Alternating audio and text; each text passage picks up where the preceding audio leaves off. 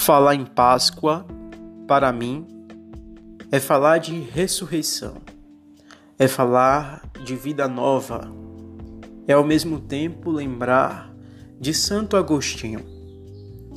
Santo Agostinho foi um filósofo, escritor, bispo e importante teólogo cristão do norte da África. A sua vida foi marcada primeiramente pelo paganismo. Agostinho de Hipona, como era conhecido, viveu maior parte de sua vida como pagão.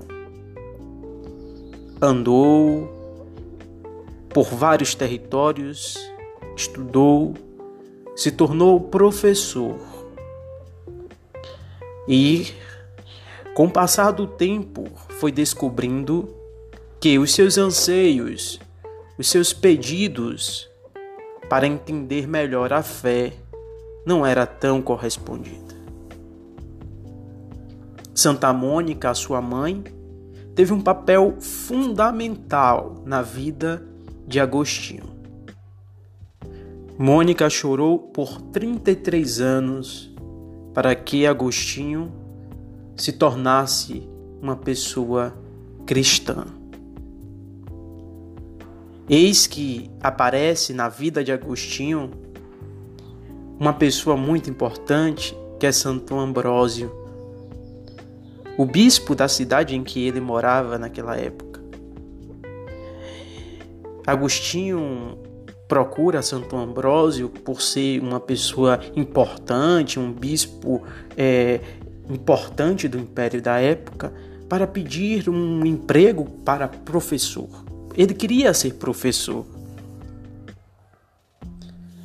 E ele consegue, com o passar do tempo, ir assistir às celebrações de Santo Ambrósio e passa a escutar os sermões.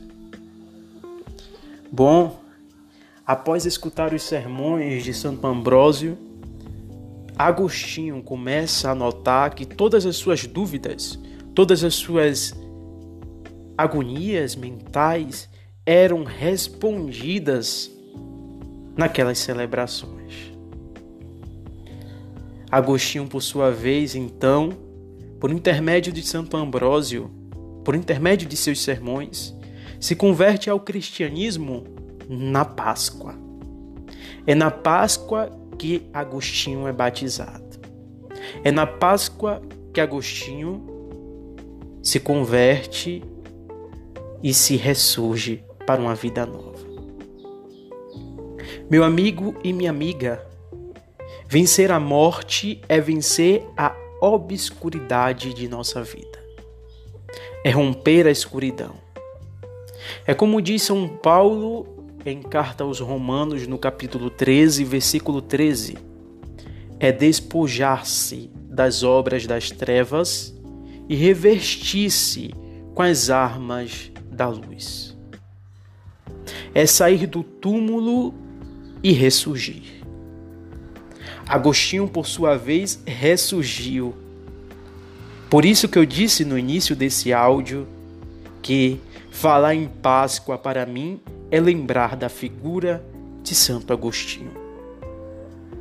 Vencer a morte é reconhecer os nossos erros e tentar sermos melhores. É, meus amigos, buscar as coisas do alto é muitas vezes desafiador.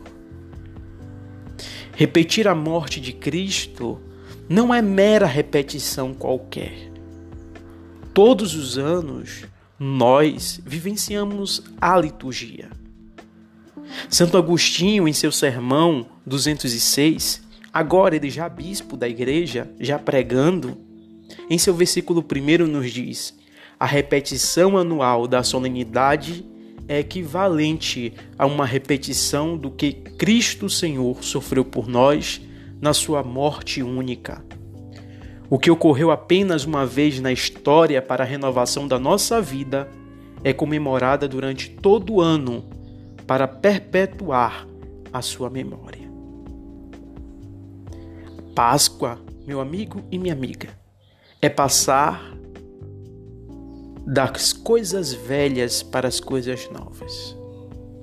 É atravessar, é atravessar, repito, um deserto com várias pessoas que nos acompanham, nos dão as mãos e diz: "Estou ao seu lado" para chegarmos na terra prometida.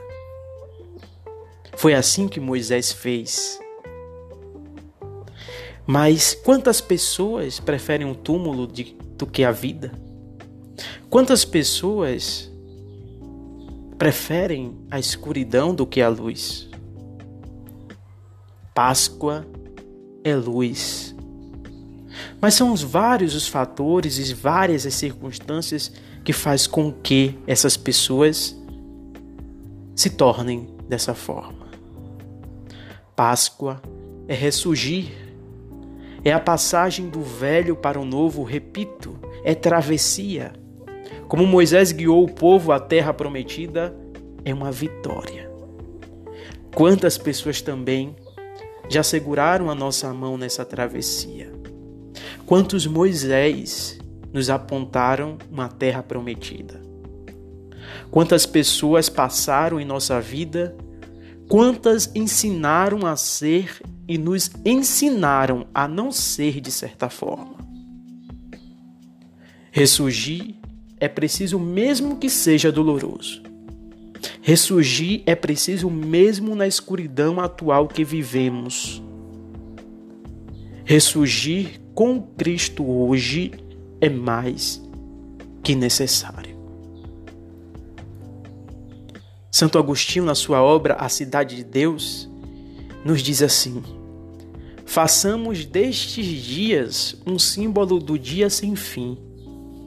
Façamos do lugar da mortalidade um símbolo da, do tempo da imortalidade. Corramos para a casa eterna Felizes são aqueles que vivem em sua casa, Senhor. Te louvarão pelos séculos eternos. Diz a lei, a Escritura, a verdade. Precisamos chegar à casa de Deus que está nos céus.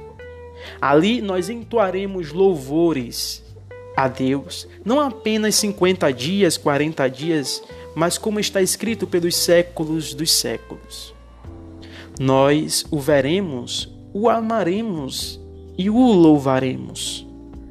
Não desaparecerá a visão, nem se esgotará o amor, nem se calará o louvor. Tudo será eterno, nada terá fim.